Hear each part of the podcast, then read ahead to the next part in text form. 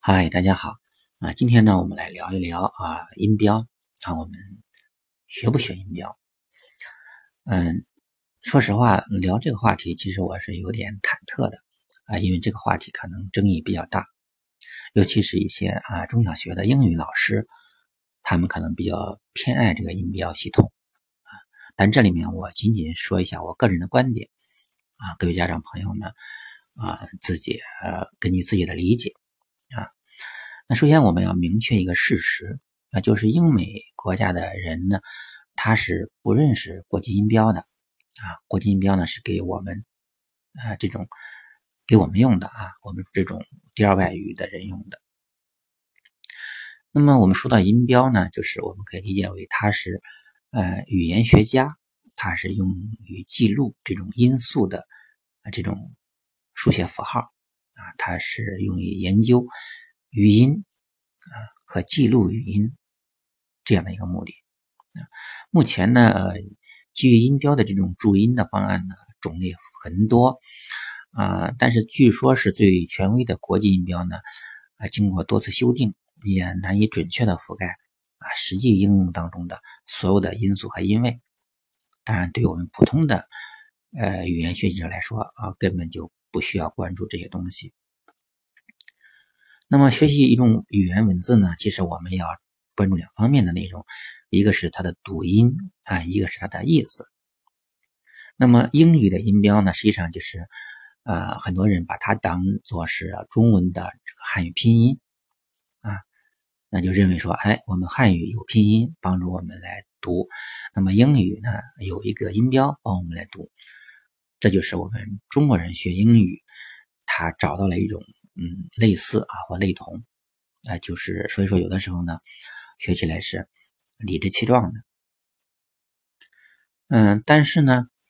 嗯，英文和中文它其实是不一样的啊，因为中文呢它是用象形文字演化来的啊，它没有表音的功能，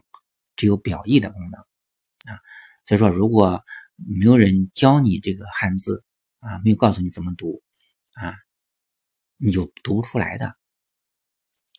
但是英语呢，它是不一样的，它是一种表音的文字，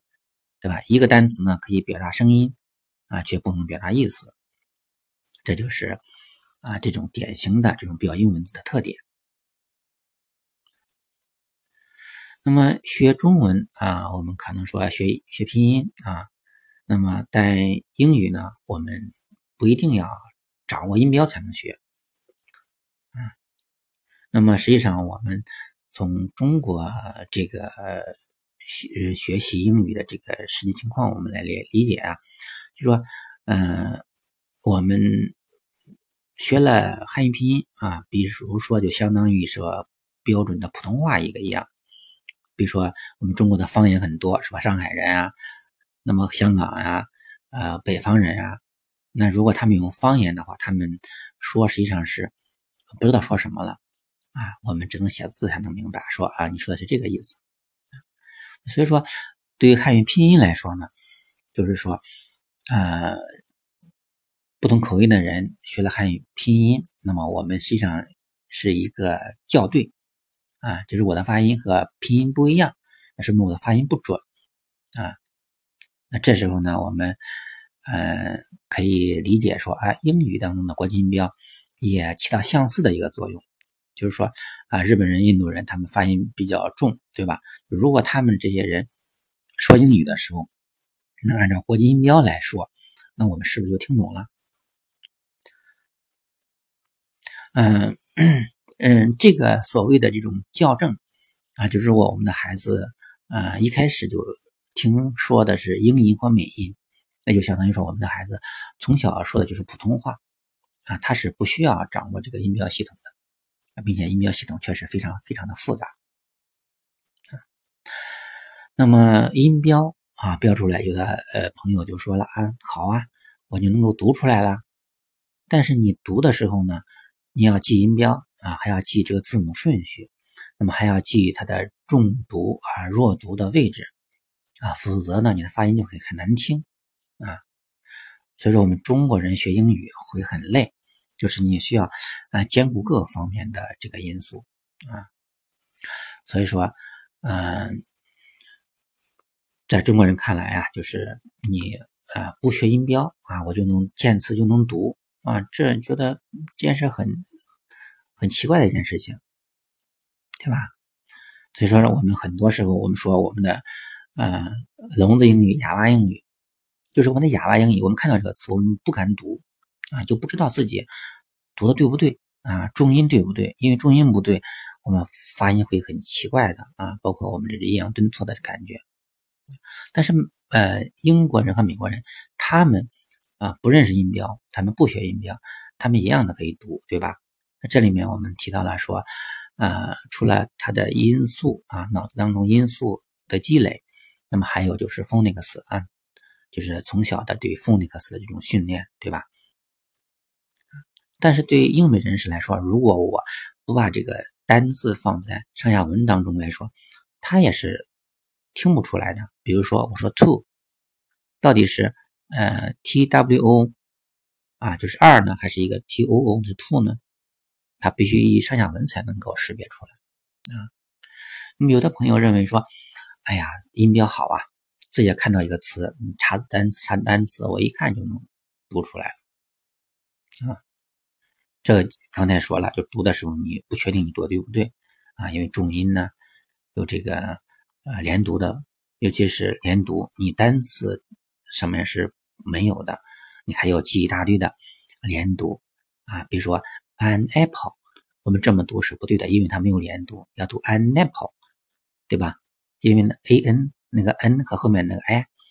放在一起，那么这样有一大堆的连读的规则。那么所以说我们学英语会很累。因为我们这种按 nap 不是从人家听音当中我自然学到的，而是说我记，我在记，是吧？前面是个辅音，后面是个元音，我就要连读，那这样的话就太累了啊。所以说我总共说这么多的意思是说，我们要特别重视这个语音的输入啊。那么有的朋友说，哎呀，呃，查单词对吧？单词当中有音标，我不会音标的话，我不知道怎么读。当然，呃，现实生活当中我们做不到，没听过的不说，这是做不到的，对吧？因为我们环境是有限的，就是在呃英美环境当中也也做不到这一点啊。但是现在就说，如果你你一定要说啊英语词典当啊英语词典当中的这个啊音标能够帮助我读，那我现在不需要啊。现在我说实话，现在谁还用一个纸质的字典来查单词了？不都是用手机、iPad 这种？电子字典查，那么电子字典查里面那种 TTS 的发音已经很少有人用了，啊，就机器发音没人用了，就是那种真人发音。现在你看那所有大型的这种词典都是真人发音，包括它的例句啊，都是真人发音的。就是说这个呃电子词典装完之后，那个呃呃文件会非常大，就是因为它有真人的语音库在这里面。那么。在原版的这种啊报刊杂志啊这种绘本读物当中，它是不会标注音标的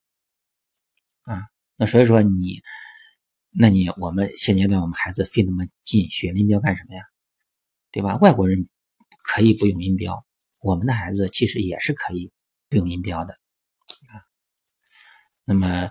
所以说这个音标啊，嗯，四十八个国际音标啊，它这个发音就。各种各样的字母组合的，那么你死记硬背啊，组合之外还有各种例外的情况，